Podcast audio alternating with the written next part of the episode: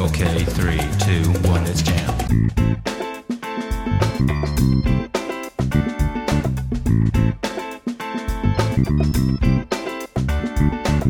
Saudações, aventureiros! Sejam muito bem-vindos ao NPC Genérico, podcast onde você escuta sobre cultura geek e de quebra recebe XP por cooperar com vilões bem intencionados. Eu sou o Mario. It's me, Mario! E eu sou o Raul. E no episódio de hoje, Raulzito, você acha que os fins justificam os meios? Não, não acho. E eu te pergunto isso, Raulzito, porque hoje nós vamos se perguntar: será que os vilões da cultura pop poderiam estar certos? Quem nos acompanha neste debate intrigante, diretamente de Praia Grande, Bruno Sandri, seja bem-vindo de volta ao NPC Genérico. Boa noite, gente. Eu sou o Sandro e estou aqui mais uma vez para falar desse assunto maravilhoso. Caramba, como você é criativo, hein? Tem a frase, velho, eu não consegui pensar. Não consegue, né? E é assim que surge um vilão. Boa. E diretamente de Itapicirica da Serra, é isso mesmo? Abriu o Google aí. E diretamente de Itapicirica da Serra, o convidado mais nonsense que já passou pelo IPC genérico, Kaique Daneluz. Olá pessoal, tudo bom? Como diria Racionais MCs, eu sei e você sabe o que é frustração. Máquina de fazer vilão. Aí sim. Mas espera um pouco, o vilão mal compreendido. Você sabia que pode ajudar o NPC genérico a crescer? Basta nos seguir em nossas redes sociais. Os nossos Twitter e Instagram estão linkados na descrição. Ou se preferir, você pode sugerir uma pauta. Só assim você termina a quest e recebe XP. Ou quem sabe até um item raro. É isso aí, sugere pauta, senão você vira vilão, hein? Vilão com más intenções, hein? Não é um vilão que tá meio certo. É isso aí.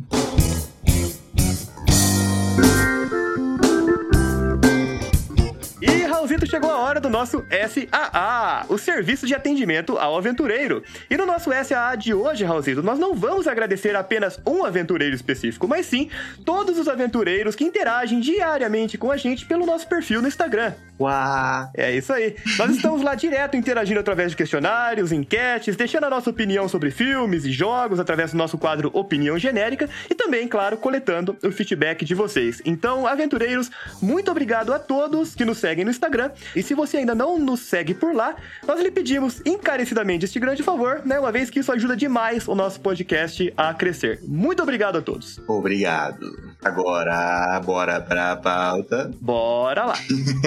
Pel, pel, pel, pum, pel. NPC genérico. Porra, agora vocês podem falar da pauta. Queimadores de pauta. Here we go!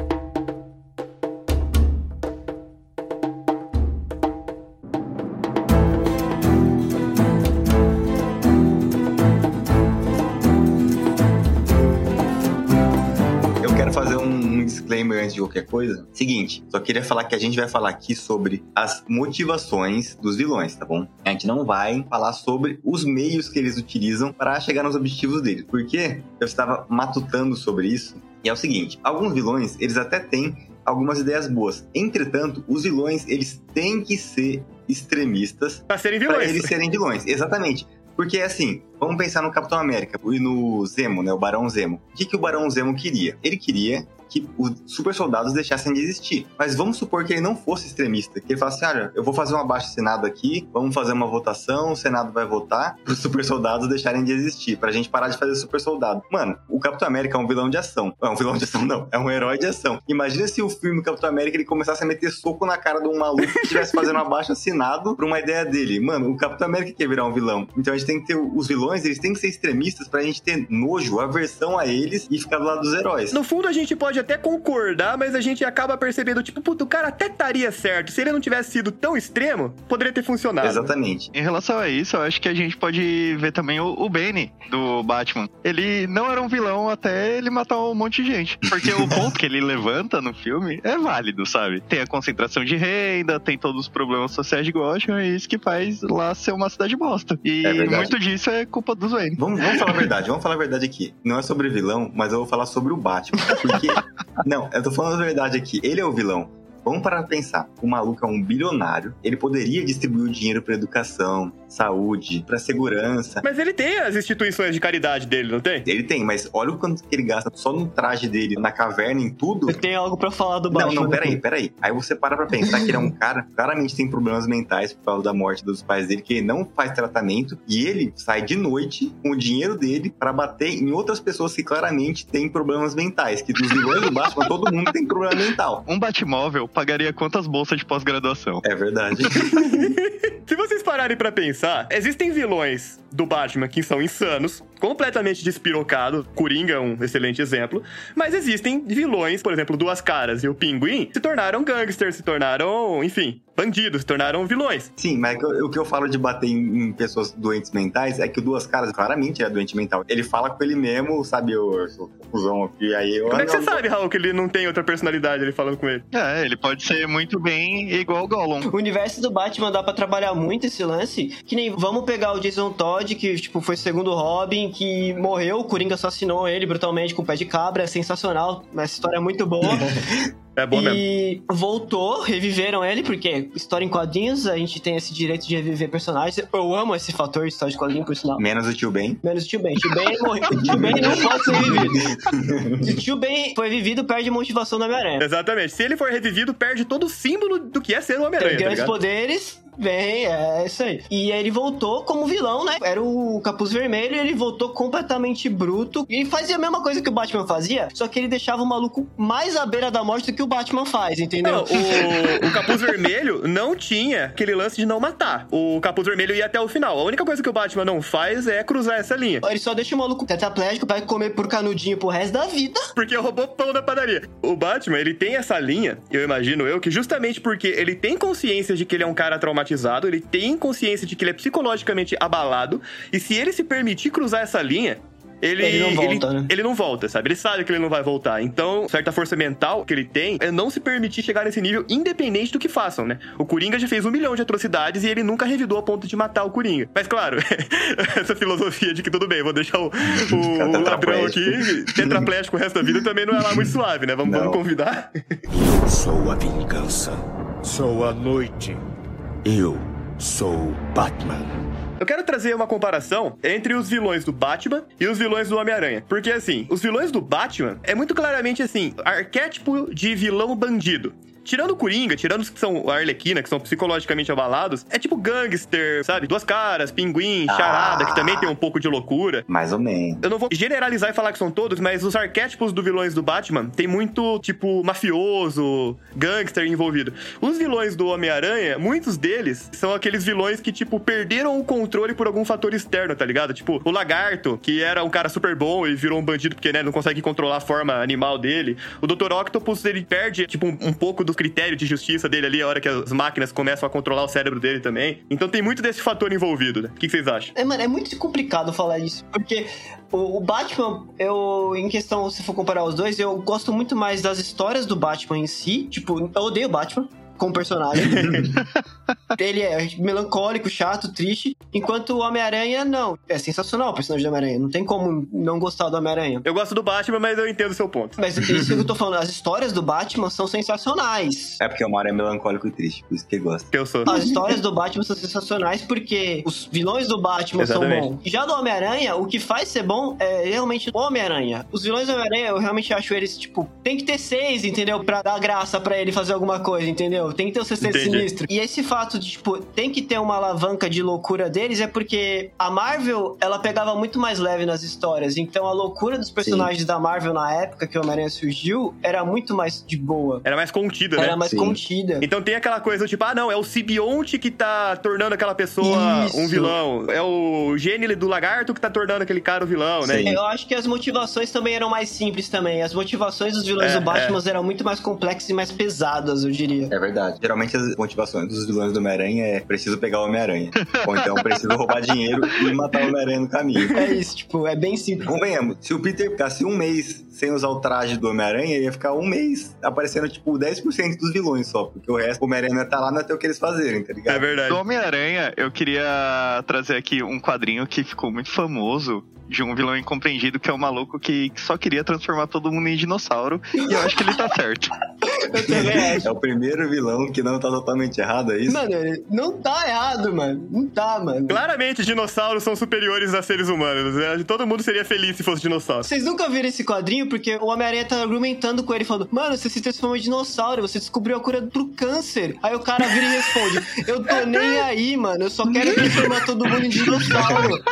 Esse cara é um gênio. Ele fala isso pro Homem-Aranha, tipo, o Homem-Aranha tá assim, mano, por quê, velho? Dinossauro. Porque ele pode, mano. É por causa disso. Mas, ô, falando nesse tema de vilões que não estão totalmente errados, eu gostaria de falar do Coringa, o Coringa do último filme, né? O Coringa do. Como chama? O, Joaquin Phoenix. o Joaquin Phoenix. Ixo. Porque é o seguinte, que Quê? Isso. Ah tá, juro que eu ouvi lixo, Nossa, eu cara. também. Nossa, que eu ouvi lixo. Eu já quicava você da conversa agora. Acho que deu pra entender que todo mundo aqui gosta desse filme. É que é o seguinte, ele não tem uma motivação boa pra fazer as coisas, né? Tipo, ah, eu quero fazer isso porque eu sou bonzinho. Entretanto, ele é um vilão que eu compreendo as ações dele. Porque, cara, convenhamos, aquilo é um retrato maravilhoso. Maravilhoso não, né? É podre, mas é um retrato fidedigno, pronto, uma palavra melhor, de como a sociedade muitas vezes trata os doentes mentais. Porque, mano, o cara tem uma doença, ele não consegue se controlar, ele precisa de ajuda do governo e ele só é escorraçado, velho, por todo mundo, todas as direções, ele não sabe nem quem é o pai dele. É só desgraça na vida do cara, né? É, velho? exatamente. Uma coisa que eu acho que é legal ressaltar dele, assim, é que dentro de toda a loucura, de toda essa revolta que ele tem, você consegue perceber que tem alguma coisinha boa ali no meio, tipo, e eu Exatamente. falo bom, bom mesmo.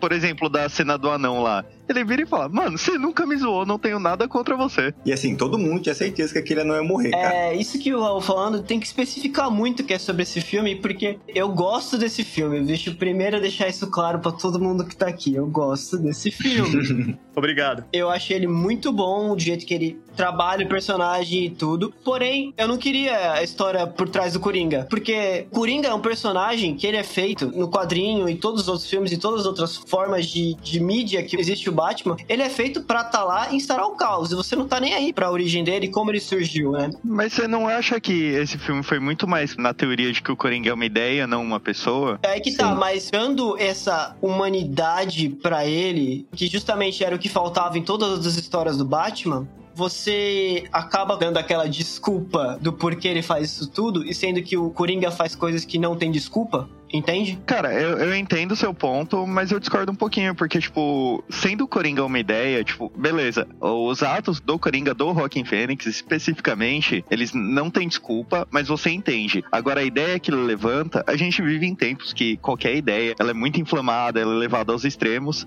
e pode ser jogado isso dentro da ideia do Coringa. Tipo, ele fez os atos dele e tal, e inflamou uma parte da população que também tava tão fodida quanto ele. E começou a fazer merda, sabe? Eu sou a favor dessas releituras, assim. Eu gosto de ver essas diferentes abordagens do mesmo personagem. Eu acho que eu ficaria mais incomodado se isso fosse canônico, por exemplo, dentro do universo da DC. Eu e também. que eles usassem isso como argumento pra criar o Coringa e que fosse aquela versão. Eu também. Porque convenhamos, ele ia dar uma risada, o Batman ia dar um murro na cara dele, ia quebrar toda a mandíbula dele e não conseguir nem, nem rir depois. E é por isso que o do Jared Leto tem a mandíbula de ferro lá. Ele já tava preparado, essa gente que não percebeu. Mas o ponto é, essa versão dele, eu acho que funciona muito bem como uma releitura não canônica em cima do personagem. E, e se não for canônico, cara, pra mim pode vir qualquer tipo de releitura. Eu vou achar legal, eu gosto desse tipo de coisa. Eu entendo o que você tá falando, entendo realmente, mas é que eu acho que o Coringa é um personagem problemático nesse quesito. É um tipo de releitura que é um tema e é um assunto que as pessoas não levam com devido cuidado, na minha opinião, entende? Eu acho que assim, a escolha dele de fazer desse jeito foi um tanto quanto arriscada, até porque a gente, no Brasil, houve um certo receio desse tipo de assunto inflamar ainda mais os debates que estavam tendo por aqui. Mas agora que assim, já passou aquele momento, eu, eu olho pra esse filme de uma forma muito positiva, não, eu, sabe? eu realmente gosto do filme, é isso que eu tô falando. Aham. É que hoje em dia esse tipo de filme, o Coringa é um personagem que é usado em cultura em céu, né, mano? É. E é jogar, tipo, fogo na gasolina, né? Então é difícil lidar com esse tipo de personagem. O Coringa eu acho um personagem difícil de lidar. É que eu acho que, justamente, ele é utilizado pela cultura em céu porque ele é a ideia do caos. Eu acho que terem feito ele dessa forma diminui a chance de utilizarem da, da cultura em céu. Pelo menos esse Coringa, porque eles estão falando assim, olha, esse cara é doente mental, sabe? Se você se basear nele, você também é problemático, tá ligado? É isso que ele tá falando, né? Ah, você é caótico, você é fodão. Não, você tem problema, entendeu? Assim, pra fechar o assunto do Coringa, Eu diria que dá pra gente colocar todas as versões do Coringa como sendo um vilão do tipo insano, sabe? Ele é um Sim. vilão que não está preocupado se o que ele está fazendo está certo ou está errado. Então, é o tipo de vilão, sei lá, a não ser que você seja um cara muito perturbado, você não vai concordar com o que ele tá fazendo tá certo em nenhuma das ocasiões, né? Então, realmente, o Coringa não pode ser colocado aqui no nosso debate como um vilão que possivelmente estava certo de alguma forma. Sim, você compreende os atos dele, mas é difícil concordar com eles.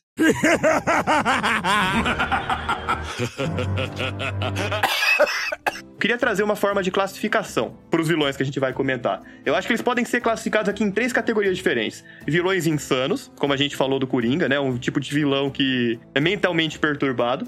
Vilões conquistadores, que são aqueles vilões mais clichês possíveis, que eles só querem dominar o mundo, dominar, sei lá, a cidade, querem ter poder para eles.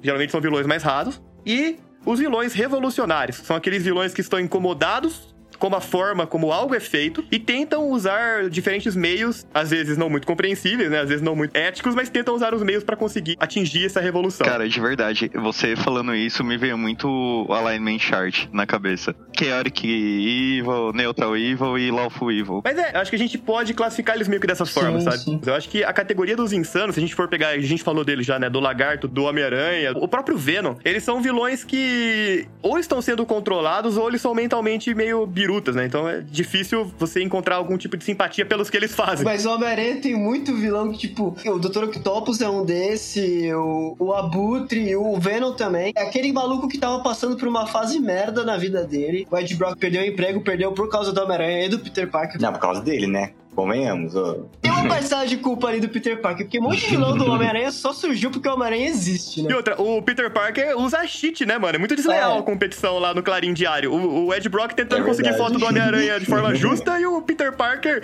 se posando pras fotos lá. Não tem como competir com É, isso, mano. Cara, de verdade, isso me lembrou o super-herói o filme. Como eu vou fazer pra saber que o Libélula não é você? E daí ele tira uma foto do lado do manequim, assim, vestido com a roupa.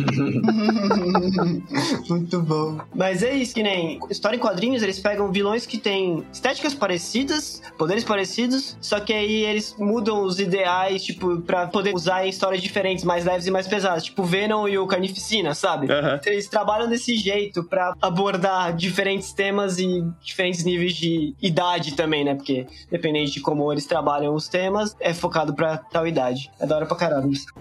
Goddamn right. Pô, eu quero comentar sobre os vilões dos Vingadores, os três principais vilões, né, dos três arcos dos Vingadores, o Loki, o Ultron e o Thanos. Começando pelo Loki, eu acho que o Loki ele se encaixa muito bem nessa categoria de vilão B, né? Tipo de vilão conquistador. Inicialmente era um personagem muito raso, depois fez muito sucesso e foi muito mais bem trabalhado dentro do universo da Marvel, mas inicialmente era um cara que só queria conquistar o mundo. Sim. Depende, porque tem todo o rolê de, entre aspas, né, inveja de irmão ali. Não é, tipo, simplesmente conquistar o mundo.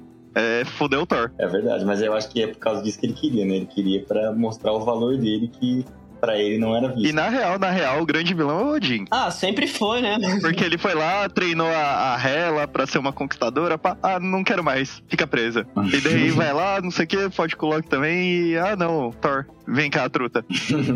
O Loki é aquele famoso caso, né? Mano, que você vê desde que ele foi criado, na história da Marvel mesmo, o Odin pegou ele, criou, deu tudo pra ele, mano. Aquela criança mimada que falou, eu quero mais.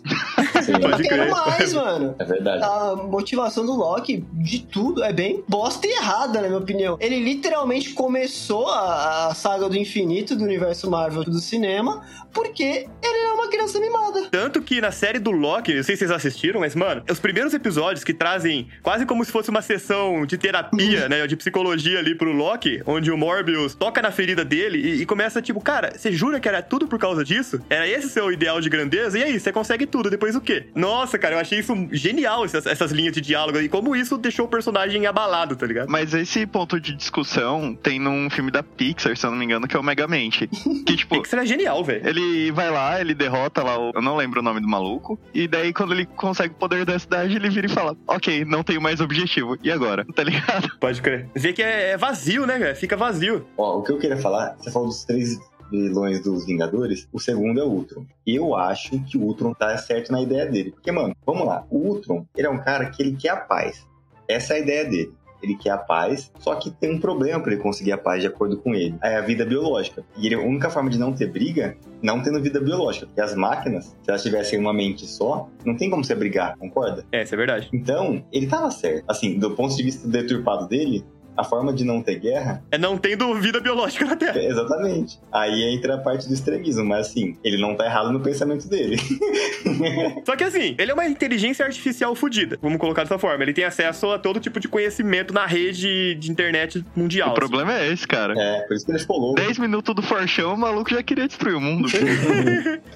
Então, aí, o detalhe é, ele poderia ter usado essa inteligência pra conseguir essa paz, pelo menos entre a raça humana, né? Porque né, a natureza é a natureza, não dá pra você intervir nisso, ela se renova, ela tem o seu próprio ciclo. As coisas acontecem de uma forma equilibrada. Agora, o lance que ele querer parar a guerra biológica, pelo menos do ponto de vista do ser humano, pô, ele podia usar essa inteligência pra resolver de formas muito mais pacíficas, né? É muito mais simples. Aqui, ó, congela o dinheiro do mundo todo. Ele falou: eu só devolvo se vocês pararem. Peraí que Rick Morty mostrou que isso não funciona. Quando eles entram na cidadela e fazem o dinheiro valer negativo. Ninguém mais obedece ninguém, ninguém manda em ninguém. Vira caos. E outra coisa, imagina você na mente do Ultron pensando assim: eu vou tentar pacificamente fazer com que eles parem de se matar. Aí, primeira notícia que ele olha: pessoa que torce pro Corinthians esfaqueia 20 vezes a pessoa que torce pro outro time. Pera aí, depende. Especifica outro time. Se for Flamengo. Mentira, eu tô brincando. Meu Deus. As pessoas se matam por motivos muito ridículos. Ah, uma pessoa cortou a outra no trânsito, aí ela mata a outra. Não que tenham bons motivos pra você matar alguém, só falando que são motivos muito banais, entendeu? É, assim, ele não ia conseguir interromper o crime do dia a dia, vai. Mas é, pelo menos o nível de guerra a nível militar, eu acho que ele conseguiria resolver sim, É, é mano. que eu acho que isso até as pessoas hoje em dia, não só o robô, né? Não só o Ultron, ah, é muito imediatista, né? E ele queria achar, resolver o problema na hora ali, mano. Ele falou, mano, vou matar todo mundo. é o que sobrou, é o que eu tenho. Tem que entregar esse trabalho pra sexta-feira. A deadline tá apertada. Pra mim é isso. Essa é a minha visão do Ultron. Ultron tudinho. O Thanos não pensava tão diferente assim, né? Tipo, o Thanos não tava mais associado a querer paz, ele só queria. Causar. É, só queria causar. Ele queria equilíbrio. Era só dobrar os recursos. Exatamente. Ele, ele fez isso porque ele queria. Não, velho, mano, vocês estão olhando de um jeito muito deturpado. Onde é que dobrar os recursos adianta alguma coisa, velho? Recurso é finito. Ele vai ficar estralando o dedo toda vez que ele precisar dobrar recurso? Sim, é, é literalmente a manopla do infinito. Mas ele fica fudido toda vez que ele faz. Ele não ia aguentar fazer isso toda vez. Ninguém mandou pegar a responsabilidade. Ó, e vamos combinar que, primeiro, ele estala o dedo, ele fica fudido. Ele dobra o recurso. Quanto tempo você acha que ia demorar pra humanidade começar a triplicar de tamanho por causa desse recurso dobrado e começar a fuder com o recurso de novo? Mas isso vale também para ele diminuindo pela metade. Calma aí, mas pensa assim que o, o recurso, ele não necessariamente vai estar onde a população vai estar. Eles vão ter que explorar e tal. Demora um tempinho ainda. Mas mais cedo ou mais tarde, cara, chegar o momento que ele ia ter que estar dobrando recurso a cada semana. Não vai ser mais problema do Thanos, vai ser problema do Thanos 2, tá ligado? O, o Thanos do futuro. Mas um problema do duplicar os recursos é nada garante que os recursos serão divididos igualmente para todo mundo também. Porque nós vivemos numa sociedade que não é. blá, blá, blá, blá, blá. O mantra já de, de sociedade bugada que. E chegamos mais uma vez que o grande vilão é o capitalismo. Não, não estou falando isso, entendeu? Não, não, não tô falando pra tocar o hino da União Soviética. Não tô falando pra fazer isso. Thanos, ele tinha duas opções. O vilão, meu, sempre quando ele pode matar alguém, ele vai pra essa opção. Sandra, ele tinha três opções. A terceira era não se mete. O Thanos, a gente tem que pensar que é um cara que tava motivado. Ele tinha um propósito. Ele não é o cara, ah, tô no tédio, vou jogar Play 4 aqui que passa. Não. Ele é um cara que tava inconformado com a situação do desequilíbrio no planeta Terra, no universo. Foda, no universo, porque não é só o planeta Terra. Aí ele pensou, ele provavelmente passou pela cabeça dele: vou dobrar o recurso ou vou eliminar metade dos seres vivos?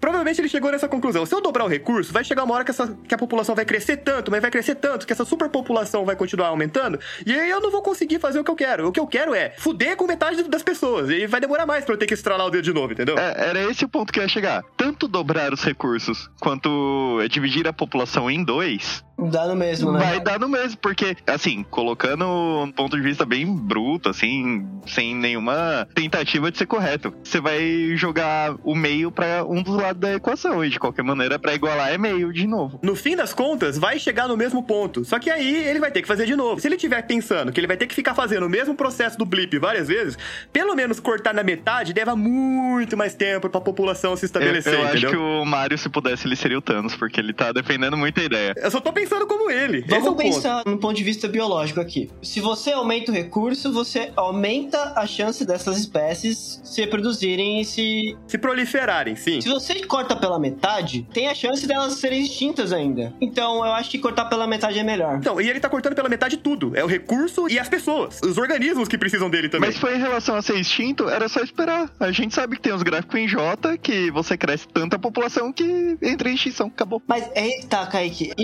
Imediatismo ele queria agora. O prazo era sexta-feira Ok. pra entregar os... ok. Mano, você tem que entender que quando você trabalha pra Disney, você tem que entregar o trabalho, mano.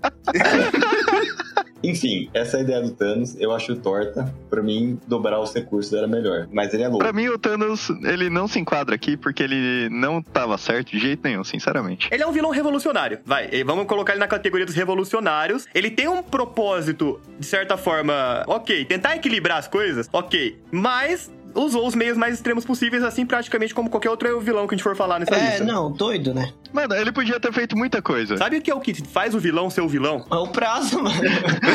É o prazo de entrega, velho. Tô falando. Se ele tivesse mais tempo pra pensar, tenho certeza que ele tinha arrumado uma solução muito mais Mas pacífica. ele tinha a joia do tempo, ele tinha o tempo que ele queria pra pensar. Ele não pensou porque ele não quis. Mas aqui tá, a Disney é dona da joia do tempo. É verdade.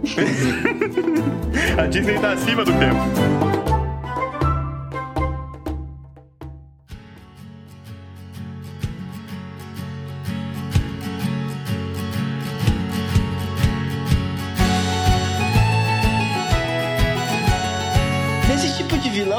Coisa que nem. Vamos supor que surge um vilão aqui na Terra, que a gente vive. Tipo o nosso presidente. Não, eu ia falar todo poderoso, ele não é todo poderoso. Ah, tá. E aí, ao invés dele, tipo, simplesmente começar a matar a pessoa aleatoriamente, tipo, ele chega, pega, entra numa reunião da ONU e fala assim, ó, bater um papo com vocês aqui. Say hello to my little friend. Vocês vão fazer o que eu quero. O que, que você quer? Ah, eu quero que vocês dêem um jeito na fome. Como? Foda-se. Se vira.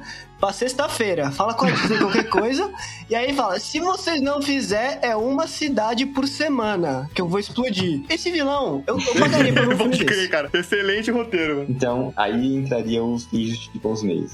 Mais ou menos. É. Ó, mas nesse caso, falando assim de- desses vilões, eu acho que o Ozymandias do Watchmen, ele entra nisso, porque assim, ele mata milhões de pessoas pra salvar a vida da humanidade, né? Porque teria uma, uma guerra mundial que provavelmente mataria todo mundo, e aí ele fala, a única forma da gente fazer isso é tendo um inimigo em comum. Então ele mata algumas pessoas e culpa o, o amiguinho dele, que ele sabe que não pode morrer. Cara, é tão nítido que a humanidade é um problema pra Terra que a maioria desses vilões, entre aspas, ambientalistas, se acabam se voltando pra raça humana de uma forma bem drástica, né? Sim. Tem uma HQ do, do Batman lá, se não me engano, acho que é Torre de, Torre de Babel, É. não tenho certeza. É aquela que o Batman arruma plano de contenção pra todo mundo, tá ligado? Uhum. E nessa HQ, o vilão é o Hazal Gu. E eu lembro que o propósito do Hazal Gu era justamente esse. Ele enxergou a humanidade como um problema pro mundo e começou a tentar eliminar o problema. É, esse bagulho que o Raul falou dos Dias tem uma diferença da HQ pro filme, que no filme o que explode é uma bomba que parece que foi o Dr. Manhattan, né? No filme, se eu não me engano. Foi isso? Sim, é isso. A galera que leu HQ, eu sou uma dessa, dessa galera, que reclamou muito disso, porque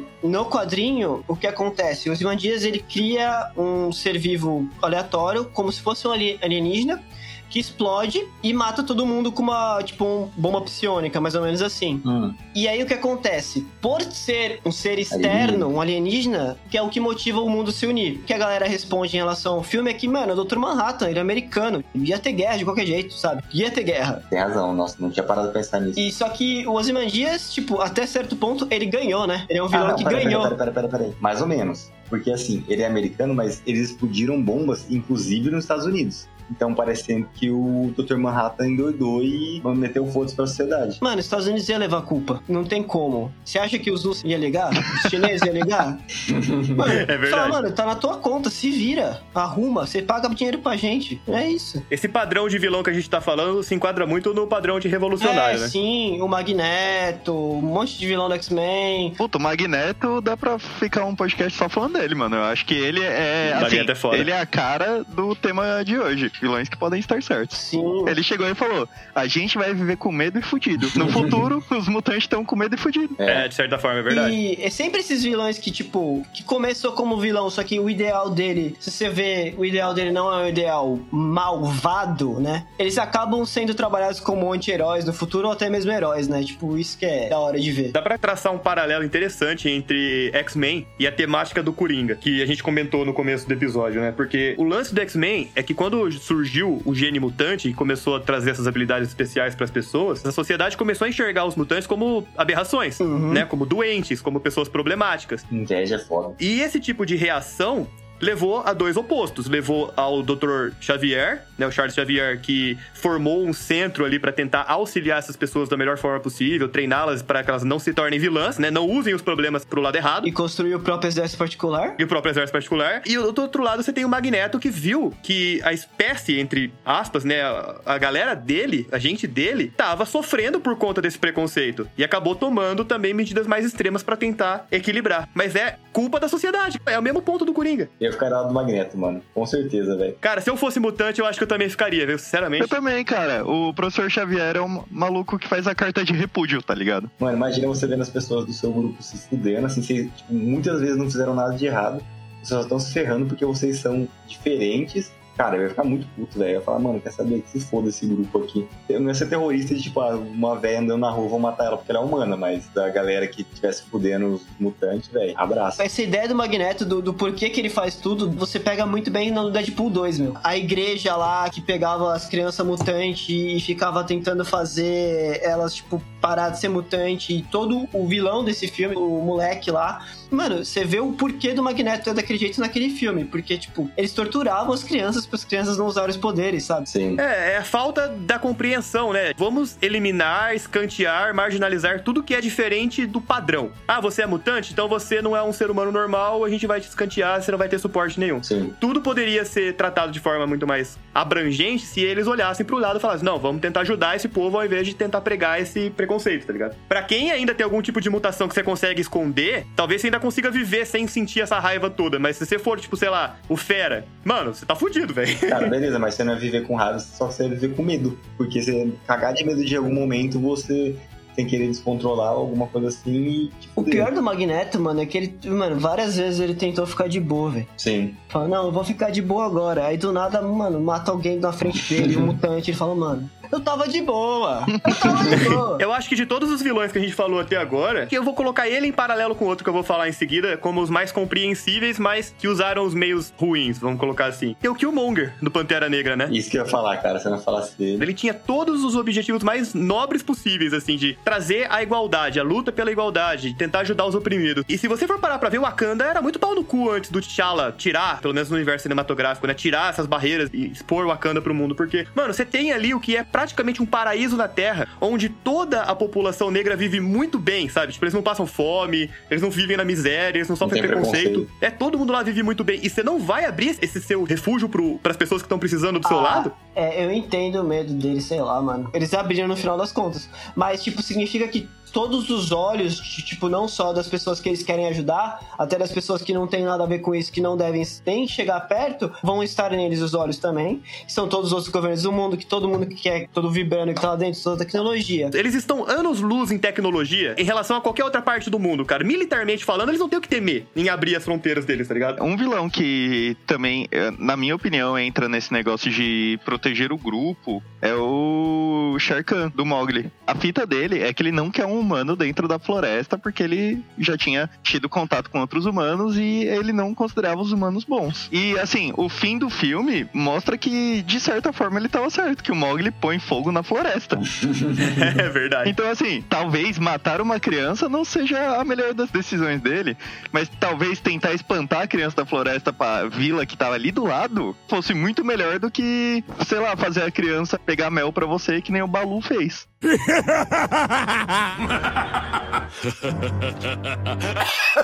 Essa ideia de vilões revolucionários, vocês já viram My Hero Academia? Sim, com certeza. Então, um dos primeiros vilões, tipo, fudidos que aparecem, que é o Sten, é o Ah, assassino sim. de heróis. O Hero Slayer. É, isso mesmo. Ele está matando heróis. Tipo, ninguém sabe o porquê. E aí, com o passar que eles vão evoluindo o personagem, você vai ver que ele tá matando heróis porque ele acha que a sociedade de heróis está corrupta e, tipo, e tá meio como é feita para propaganda, sabe? Aham. Então ele tá matando todos aqueles heróis que ele acha que são corruptos, que não se adequam à sociedade certa. Igual The Boys? Não. Não, não é a mesma Não é a coisa. mesma coisa. E ele fala que o herói perfeito é o All Might, que é o. É a essência É a do herói, essência né? do herói. É o cara que não se preocupa com números, ele não se preocupa em ser o número um. Apesar dele ser o número um, né, e ser foda pra caralho, ele é um cara 100% altruísta, Uhum. né? Imagino que assim como o... Como que é o nome daquele que perdeu o poder pra salvar a menininha lá? Esqueci o... Mirio, Mirio Togata. O Mirio Togata, exatamente. O Mirio Togata, o próprio Deco, são pessoas que realmente têm a essência do altruísmo, a essência do herói ali. O Sten pregava como sendo a correta, Uhum. né? E ele foi atrás de todo mundo que tava atrás de fama, prestígio e coisas do tipo. E ele é o tipo de pessoa que, meu, se você for ver o que ele tava pensando, que ele- a sociedade tá errada, tá. Tá errado, você tava certo nisso. Você não precisava deixar os outros tetraplégicos. É. Só é legal se você for rico, tipo Batman. eu não sei o que é pior, na- no soco ou na espada. realmente. Não sei É, não opinar. É, não sei opinar, nunca passei por isso. Mas é, realmente o Sten entra bem nessa categoria dos revolucionários também. E revolucionários a gente pode também, dentro do universo de anime, falar do Death Note, do Light Yagami, né? Hum. Ah, mas esse aí se perdeu muito rápido, velho. Então, ok. é, eu concordo que ele se perdeu rápido, que logo de cara, assim, ele, ele começa com aquelas loucuras de você Eu vou Deus. ser Deus, eu vou ser Deus. É. Eu acho que ele começou revolucionário e terminou insano. Tá? Não, terminou conquistador. Ele começou é, revolucionário e antes de terminar o começo ele já era louco. Primeiro episódio já tava maluco. Mas assim, é óbvio que eu não concordo com matar os prisioneiros e tal. Mas a ideia dele era fazer um mundo onde todo mundo ficasse seguro, tá ligado? Aham. A ideia tá ok, mas tipo, o jeito que ele fez não, Ele só era um moleque de 17 anos que ficou louco com poder. não era só um moleque de 17 anos, ele era um prodígio. tá Ah, brincando? tudo bem, mas ele era inteligente pra caralho, mas ainda assim imaturo, né? Porque, querendo ou não, imagina você nessa idade, por mais inteligente que você seja, e você pega um caderno desse, mano, não tem como dar certo. Não tem como você fazer alguma coisa de boa com tanto poder na mão, tá ligado? Bolsonaro. É. Interessa se tem 18 ou 60. Eu acho que o Death Note, ele foi feito dessa forma pra você realmente ver o Light como, mano, você tá fazendo o que é errado, eu respeito, mais ou menos, mas você tá errado. É meio tipo, você fica falando, mano, ele tá matando só pessoa que fez, tipo, muito mal, sabe? Inicialmente, né? É. Depois é tipo, ó, o policial tá atrás de mim, foda-se, vou matar. Aí, a partir do momento que ele tentou matar o L, aí eu falei, hum, tá errado. Aí cagou no pau. De vez, né? É, com certeza. Mas, tipo, de anime tem um monte desses vilões que você consegue Compreender. compreender, entender. Que nem tem o Shishio do Samurai X, que é completamente insano, mas eu entendo o porquê que ele tentou se vingar de todo mundo. O Tobirama do Naruto, né? Não, não, esse não, esse não. o Shishio, não sei se vocês sabem, Samurai X, tem o Kenshin, que é o personagem principal, que ele era basicamente assassino do governo, na época que estavam tentando derrubar o governo antigo, certo? Aham. Quando ele decidiu parar de matar, o Shishio foi quem ficou no lugar dele. Só que aí o governo, na hora que ganha, fala: a gente não precisa mais do Shishio, vamos matar ele. Botaram fogo na criança. Só que ele sobreviveu, né? Pode crer. E aí, o que adivinha? Cresceu feliz, arrumou uma É, família. claro que não. A ideia dele é derrubar o governo, matar todo mundo. Porque ele acha que o governo está corrupto, não melhorou nada do que ele tentou lutar antes. Tipo, toda história que trata do, do Japão entre troca de governo tem sempre um vilão desse tipo. Gintama também tem isso. Gintama que é um anime mais antigo.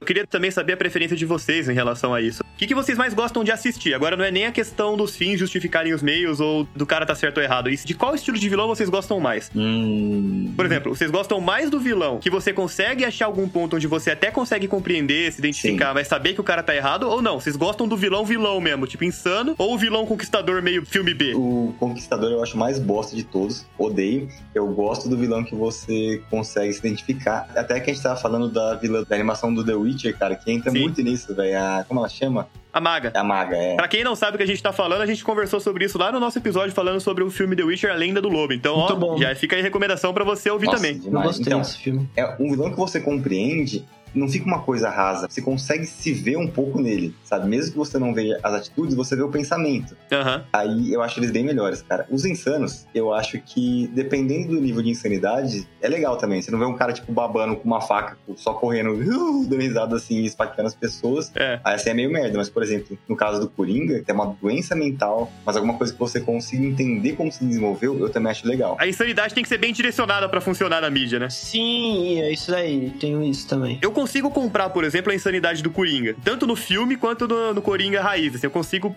comprar que ele é um cara problemático. Eu consigo comprar a Harley Quinn como sendo insana. Eu consigo ver a transformação dela pra alguém que despirocou. Vocês assistiram Cruella, da Disney? Não. É, não e não vou. Tem uma coisa no, no trailer que me fez não assistir e eu tenho certeza que é disso que você vai falar. Ó, o filme é divertido até. O filme é legal, não vou falar que não é. Mas eu não consigo comprar que a personagem fez o que fez por ser insana. Porque é isso que eles tentam transparecer, que a personagem pirou, tá ligado? Chega um determinado momento, ela tem um snap ali, ela, ela surta. Eu não consegui comprar, cara. E não é nem da atuação, é que eu acho que ficou muito superficial mesmo, sabe? Eu só citei a Cruella pra falar sobre isso. Quando a loucura não é muito bem direcionada, você não compra. O próprio Coringa do Jared Leto, você não compra como louco, tá ligado? Você não compra como insano. Cara, você não compra nem como Coringa. É, porque ele não faz nada, né, mano? Quando ele ri, mano, parece que ele precisa pigarrear, tá ligado? Que ele manda aquela risada meio cagada na garganta, sabe? Não sei, me incomoda muito isso. E isso já me matou o personagem desde o começo.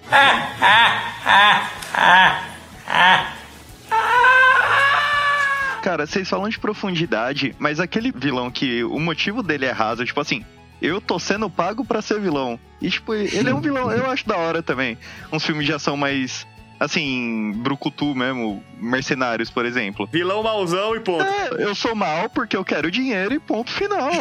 Não precisa ter muito, muita profundidade. Ah, ó, querendo ou não, uma das melhores obras, a gente até discutiu sobre isso no nosso episódio sobre Senhor dos Anéis, mas Senhor dos Anéis, cara. Pô, o vilão é o vilão mais raso do mundo. Não tô falando dos livros, tô falando dos filmes. Ok. É só o vilão mauzão que quer conquistar tudo, entendeu? Ele quer o anel dele, cara. Não, ele quer a joia que ele perdeu. Ah, mas porra, ele quer conquistar a Terra-média, ele quer a joia pra quê? Supremacia, velho. Peraí, peraí.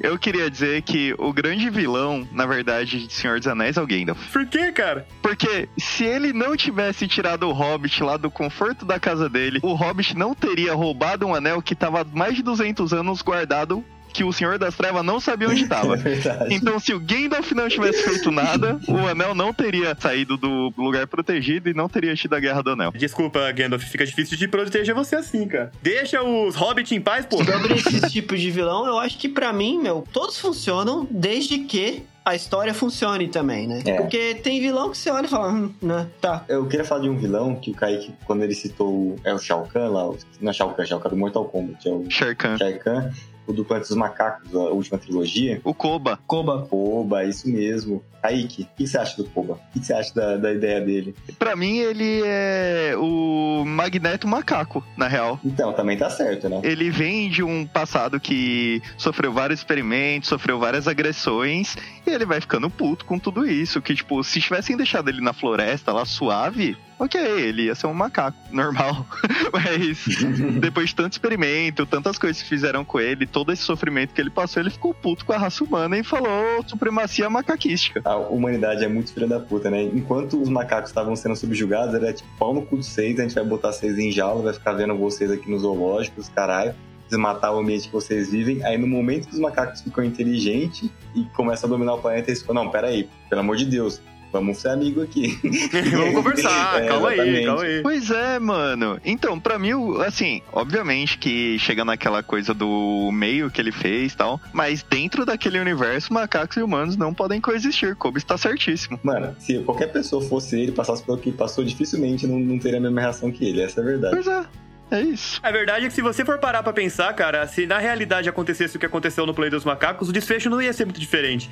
O ser humano tá, vamos colocar assim, no topo das criaturas pensantes. É a única criatura que realmente no planeta Terra pensa no nível que a gente pensa. Se existisse outra, velho, é briga na certa, não ia ter paz não. Não, e não é qualquer outra, é uma outra que tem 10 vezes a nossa força, 15 vezes nossa agilidade e tem conhecimento de terreno, tá ligado? E duas vezes mais polegares opositores. É, mais é importante. Pode crer. O cara pega quatro metralhadoras ao mesmo tempo e te metralha se ele quiser. Se pendura pela cauda e porta quatro armas ao mesmo tempo. Mas assim, moral da história, eu acho que todos os vilões que estão contra a humanidade tem um pouco de razão aí, pelo menos. Assim. Com certeza tem, velho. Nossa, não dá nem Essa é pra... a moral da história.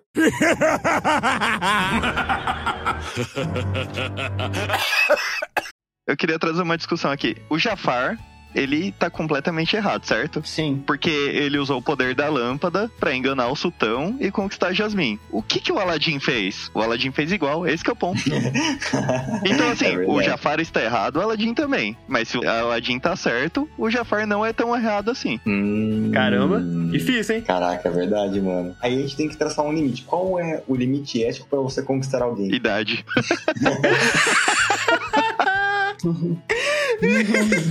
Tirando a idade, continua. É, utilizar magia seria ético para conquistar alguém? Você tem que lembrar que isso daí foi o que todo o universo Harry Potter aconteceu porque alguém usou magia pra conquistar alguém. Excuse me, what? Eu não sei opinar. O, o Voldemort, ele nasceu do jeito que é porque ele é fruto de amor de poção de amor. Nossa, eu nem lembrava disso, velho. Caralho, é verdade. Caramba, você é Potterhead mesmo, hein? Sim. O Valdemar literalmente pode cantar aquela música. É namora mais ladrão proibido e eu que sou culpado e eu que sou bandido.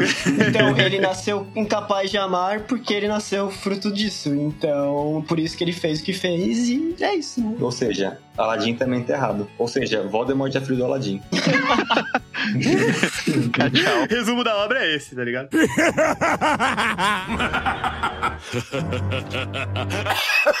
Como que vocês se sentem sobre, tipo, histórias em que o vilão não é basicamente uma pessoa propriamente dita, e sim um sistema? Quando você pega, até mesmo em algumas histórias do Batman, o Batman tá lutando contra o sistema que funciona dentro da cidade de Gotham, o sistema, tipo, seja de direito, de político, ou, tipo, Demolidor, por exemplo, que o rei do crime acaba usando o sistema que tá de dinheiro de, de empresas e de até mesmo político pra lutar contra o herói. Eu gosto desse tipo de obra porque eu acho legal quando você tem um, um sistema realçando o podre do ser Uhum. humano, tá ligado? Sim, sim. The Boys faz isso muito bem. Sim, sim. Mas o, o meu problema com isso é que a gente tem uma grande distância entre o vilão que tá controlando tudo e o herói. E daí passa, por exemplo, vai pelo grupo polícia, vamos pôr assim. Que a polícia ela vai estar ali pra defender os interesses da cidade, da ordem, pá, não sei o quê. Então muitas vezes a polícia é retratada como vilão nesse tipo de obra. Hum. Sendo que ela não necessariamente tá sendo a vilã ali. Ela tá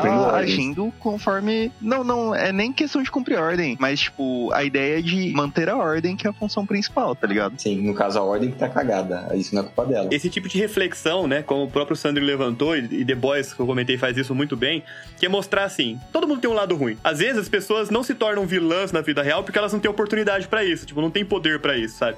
Mas, se você pegar pessoas que têm esse potencial, que já são pessoas, assim, ruins, e que têm esse potencial de serem muito piores, e, e colocar um superpoder, super força nessa pessoa, intangibilidade, que é o meu caso do Homelander, eu acho legal esse tipo de obra porque levanta muito esse tipo de reflexão, sabe? Ah, cara, eu não me julgo uma pessoa ruim, não, mas se eu tivesse poder, eu seria vilão, na hora. Faz aquela pergunta: se o Superman não fosse bom, ele seria o Homelander. Ele seria o Omni-Man, do Invincible, que também é excelente, a animação. Quando você corrompe o bom e esse bom tem muito, você fode muita coisa, você fode muita gente. Isso que você tá falando, Mário, tem um bagulho, é um anime, é um mangá muito bom, que tem algumas temporadas de anime, chama Psycho Pass, já estou a falar? Já, já sim. Mano, é muito da hora e o vilão é sensacional. Se não fosse pelos meios que ele usa, né? Você até chegaria a concordar. Tipo, no Psycho Pass funciona assim: é, o Japão tá separado do resto do mundo, tá? Deixando bem claro. E no Japão, o sistema de justiça e sistema social deles é controlado por uma organização, que eu não lembro o nome agora. E essa organização, ela consegue monitorar o estado psicológico da pessoa e colocar ela, tipo, num valor numérico e num valor de cor, numa paleta de cores. Caralho. E se a pessoa oscila durante o dia, oscilou uma vez durante o dia, ela é retirada do meio da sociedade e é colocada em quarentena pra normalizar a cabeça. Se não normalizar, vai ficar presa pra sempre. Se normalizar, volta pra sociedade. Mas aí eu te Complexo. pergunto, a quarentena tem caráter de ressocialização ou é tipo o sistema Não carcerário? tem. E aí que tá. Aí entra o vilão. O vilão é o personagem que ele não é pego pelo sistema. O sistema não consegue. Ele tá sem prisão, psicologicamente. Sempre invisível, né? Sempre invisível pelo sistema. E aí que tá, ele pode matar a pessoa, ele pode fazer o que quiser, que o sistema não pega ele. O que ele faz? Ele incita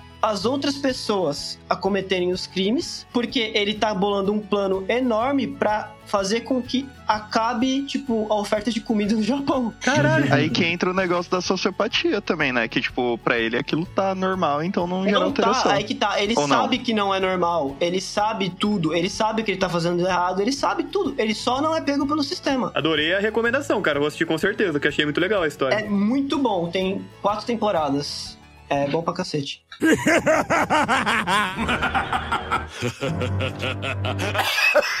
E é isso, aventureiro! Com certeza a gente ficou sem falar sobre vários vilões que poderiam estar certos ou que tinham ali um mínimo de motivação pra você se identificar. Então, na sua opinião, qual vilão faltou a gente falar? Manda pra gente um direct lá no Instagram, você pode optar por mandar um e-mail, mandar lá no Twitter, da forma que você achar melhor, porque a gente também quer saber a sua opinião, beleza? O NPC genérico vai ficando por aqui.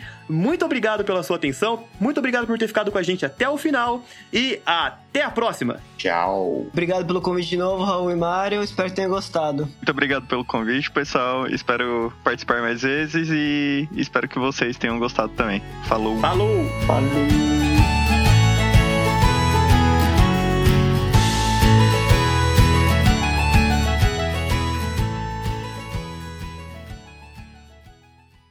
Posso fazer algumas menções honro- honrosas aqui? Passa, fique à O vontade. Tom, do Tom e Jerry. O Coyote. Mas, mano, peraí, peraí. Não, você não pode, você não pode mencionar o Tom e o Coyote. E achar que isso não vai dar uma discussão, tá ligado? Primeiro que quem é o vilão é o Jerry, cara. Não é Depende o Tom. da sua idade. Não Depende é, da sua idade. Quando você é criança, você acha o Jerry E espertinho. o Papaléguas também. O Papaléguas, os dois são dois pau no cu. O, o Papaléguas e o Jerry. O Papalega só quer viver a vida dele, velho. O que, que ele tá fazendo de errado? Que nada, fica fazendo bibi pro Coyote toda hora quando tá dormindo, mano.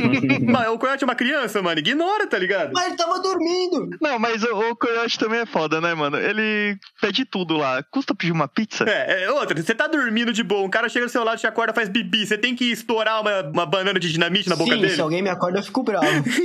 Caralho.